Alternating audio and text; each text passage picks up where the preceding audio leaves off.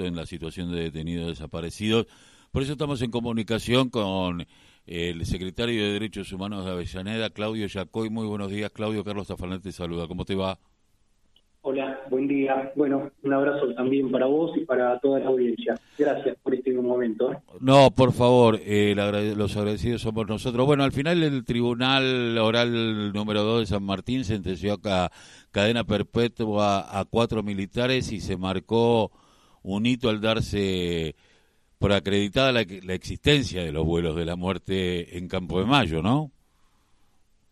Sí, en principio la verdad que ya con el título alcanza y sobra para describir lo importante que representa para los organismos defensores de derechos humanos, para los abogados querellantes, para las víctimas, que haya quedado acreditado mediante este fallo que los vuelos de la muerte no fueron nada más ni nada menos que una realidad que le tocó vivir a la sociedad argentina, ¿no? Es decir, estos, esta forma de desaparición física de las víctimas eh, no solamente debe ser analizada en el marco del plan sistemático, sino también de haber podido correr todos los límites imaginarios como para pensar que una de las formas de desaparecer era subir a una persona anestesiada, drogada, arriba de un avión y tirarla al mar o al río de la Plata, ¿no? Eso habla claramente de que este plan sistemático no, no, no, hubo ningún tipo de límites, en realidad venían a cumplir un plan, lo cumplieron,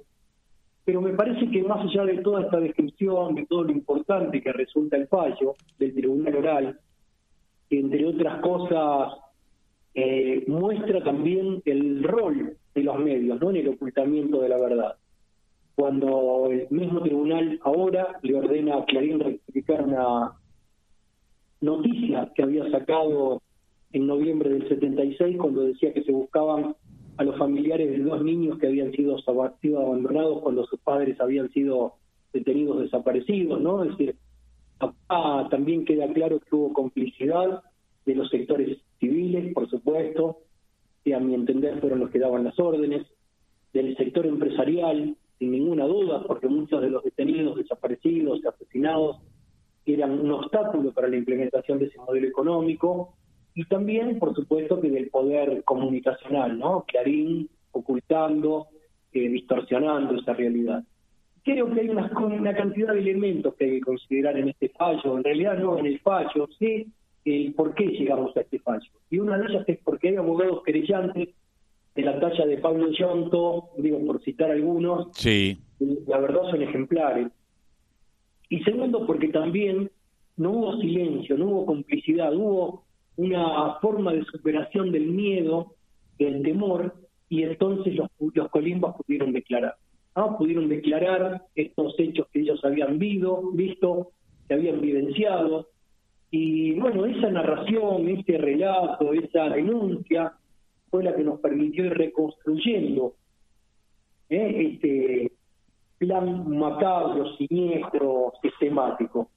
Eh, un plan que no, no se termina porque en estos días, también digo, con Pablo Yonto tuve la suerte de poder entrevistarme con un ex eh, conflicto de Campo de Mayo, prestó testimonio con nosotros durante más de dos horas, nos contó con lujo de detalles nombres, apellidos, hasta diría número de legajos, porque era el que hacía los partes de vuelo.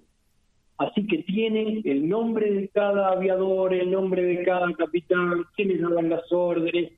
Eh, prácticamente podríamos decir que tiene una información tan pero tan valiosa bueno, nada, voy a tratar en lo posible de no hacer este público su nombre por razones más que obvias, ¿no? No, por supuesto. Pero bueno, nada, esta causa todavía, digo, puede llegar a generar este fallo mucha más confianza, eh, mucha más necesidad de poder hablar lo que tienen guardado hace más de 45 años los colimbas y contarnos cosas que puedan llegar a permitirnos esclarecer mucho más de lo que hemos esclarecido hasta el día de hoy. Eh, qué importante porque marca un antes y un después y demuestra eh, eh, el compromiso de muchos colimas más allá del miedo, ¿no? Hoy, hoy si hay algo que generó el terrorismo de Estado, es esta subyaciencia del terror, ¿no? Del miedo a y con las pasadas las generaciones tratando de que se olvide y como diría Rodolfo Walsh en algún momento, tener que reescribir la historia cada vez que se comienza, ¿no? Claro, claro, claro. Eh, Pero bueno, eh, esto demuestra claramente que los derechos humanos, por lo menos tenemos que tener políticas públicas para que no solamente sean respetados, sean considerados, sino para que se puedan ejercer. Y ejercer esos derechos humanos también es una forma de honrar a aquellos que cayeron en esta larga lucha por la liberación nacional. Muchas veces decimos aquellos que dieron su vida, nadie dio nada. La vida se la quitaron, se la arrebataron. Eh, para antes de quitarle la vida seguramente hubo tormentos. Entonces esta eh, definición que tiene la derecha, tan liviana, ¿no? A veces los derechos humanos son un curro, no, señor. Los derechos humanos son lo único que nos permite alumbrar un país con plena vigencia de los derechos humanos. El acceso a la justicia, al trabajo, a la educación, a la salud, a la vivienda, al hábitat. Entonces, hoy nosotros lo que tenemos que hacer desde los estados es seguir impulsando estas políticas, porque es la única forma de poder hacer realidad el sueño que tuvieron aquellos que cayeron, aquellos a los que les llegaron su vida. Entonces, ahí me parece que tiene que estar concentrada la principal energía en estos tiempos que estoy viviendo, Carlos. Te saco un cachito de esto que, bueno, es, es un mojón importantísimo en la lucha por la verdad y la justicia. Eh, sabemos que la verdad es una construcción social, es necesaria porque nos imponen otra verdad relativa desde los grupos de poder que quieren que nos olvidemos de nuestra propia historia, la historia del pueblo. Pero como habla, el tema se trata de no olvidar. Eh, tenemos un, procurador general que ha nombrado para luchar contra la violencia institucional a un fiscal denunciado por su relación con narcos y por fuerza de seguridad como Gentili y que fue el que llevó adelante en algún momento desde esa fiscalía una persecución y un expediente contra Eve de Bonafini y contra Adolfo Pérez Esquivel por presuntos relaciones con la FARC. ¿Qué te parece esta, este, este nombramiento por parte de, de Contegrán a Gentili? Bueno, lo de Contegrán no, no, no deja de sorprender, ¿no? Porque en realidad eh, es, sin lugar a dudas, la cubierta, es la protección de los sectores más oscuros de esta derecha recalcitrante, que tiene distintas formas de expresión, ¿no? Es decir, tiene la expresión mediática, la empresarial, la expresión política.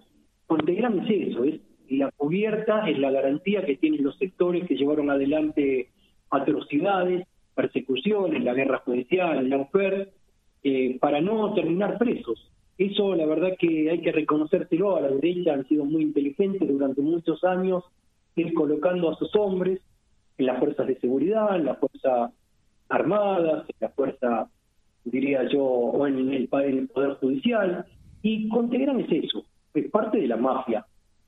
No hay otra forma de calificar. Por lo tanto, digo, analizar a Contegrán fuera de este contexto es un error no es un hombre de la democracia, Contegrán es un hombre que hoy lamentablemente está este, contra la gran voluntad de quien lleva adelante el ejercicio del gobierno. Desde el gobierno ha habido intenciones de, desplazarlo, pero bueno, se sostiene porque no hay una fuerza que permita su desplazamiento. Yo creo que es eso, ¿no? Es decir, Contegrán es la mafia. Es la mafia y hay que ver si en realidad, eh, digo, cuando alguien pueda terminar de investigarlo, esos hilos conectores van a llevar inexorablemente a pedazos de mafia que están enquistadas en lo que fue el poder que gobernó desde el año 2015 al 2019, yo no tengo ninguna duda. Por eso cada vez que el Poder Judicial comete un acto de estos, queda claro que esta democracia está herida de muerte, ¿no? Queda claro que esta democracia está herida de muerte y que con este Poder Judicial nosotros no tenemos ninguna posibilidad de plantearnos una democracia, una democracia con plena vigencia de los derechos.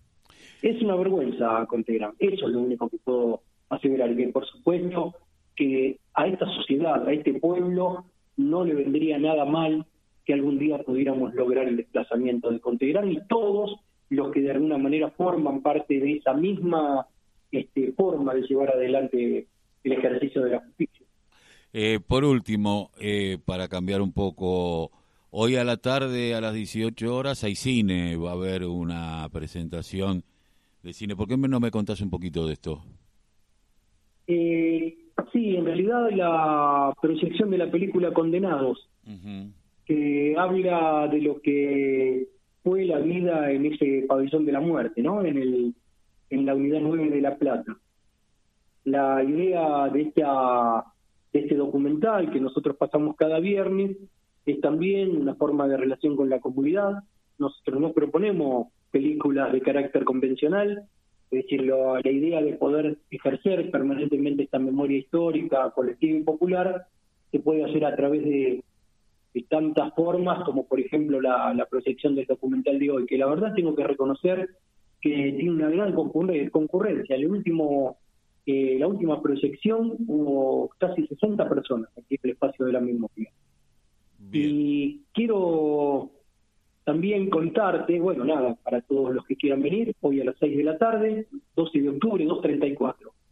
Probablemente vaya a ver alguno de los actores que trabajó en la película, no quiero dar nombres porque no tengo garantía de que así ocurra, pero bueno, tiene un elenco muy, muy importante esta, esta, esta producción cinematográfica. Así que nada, hoy a las 6 de la tarde aquí de vuelta cine documental. En 12 de octubre 234 ex Infierno, Espacio para la Memoria. Y el día domingo, el día domingo, a partir de las 3 de la tarde, eh, Teatro por la Identidad, aquí en el Espacio de la Memoria, Historias Vivas. Son eh, relatos cortos que se van a hacer de distintos lugares del espacio, que lo van a hacer artistas. Eh, y ya por lo pronto te cuento que hay 55 personas inscritas. Ellos tienen una forma de convocatoria a través de las redes que tienen que ver con llenar un formulario para inscribirse, por el cupo, por la capacidad que tienen, y el día de ayer había 55 personas, así que podemos llegar a 100 personas para este día domingo. Nada, la verdad es que la apuesta es permanentemente el ejercicio de la memoria, vincularnos con la comunidad a través de la cultura, de la educación, todo lo que de alguna manera eh, nos permite, ¿no? Este, muchas veces estos vínculos, eh, crear más comunidades desde los espacios de memoria. Claudio, te agradezco mucho que hayas pasado por la voz el grito que les cae al silencio aquí en la radio de la Unión Nacional del Club de Barrio. Te mando un abrazo. Bueno, un cariño para vos y para toda la audiencia y nuevamente agradecido. ¿eh? Abrazo. Estábamos hablando con Claudio Jacoy, secretario de Derechos Humanos de la Comuna de Avellaneda. Bueno, hoy a las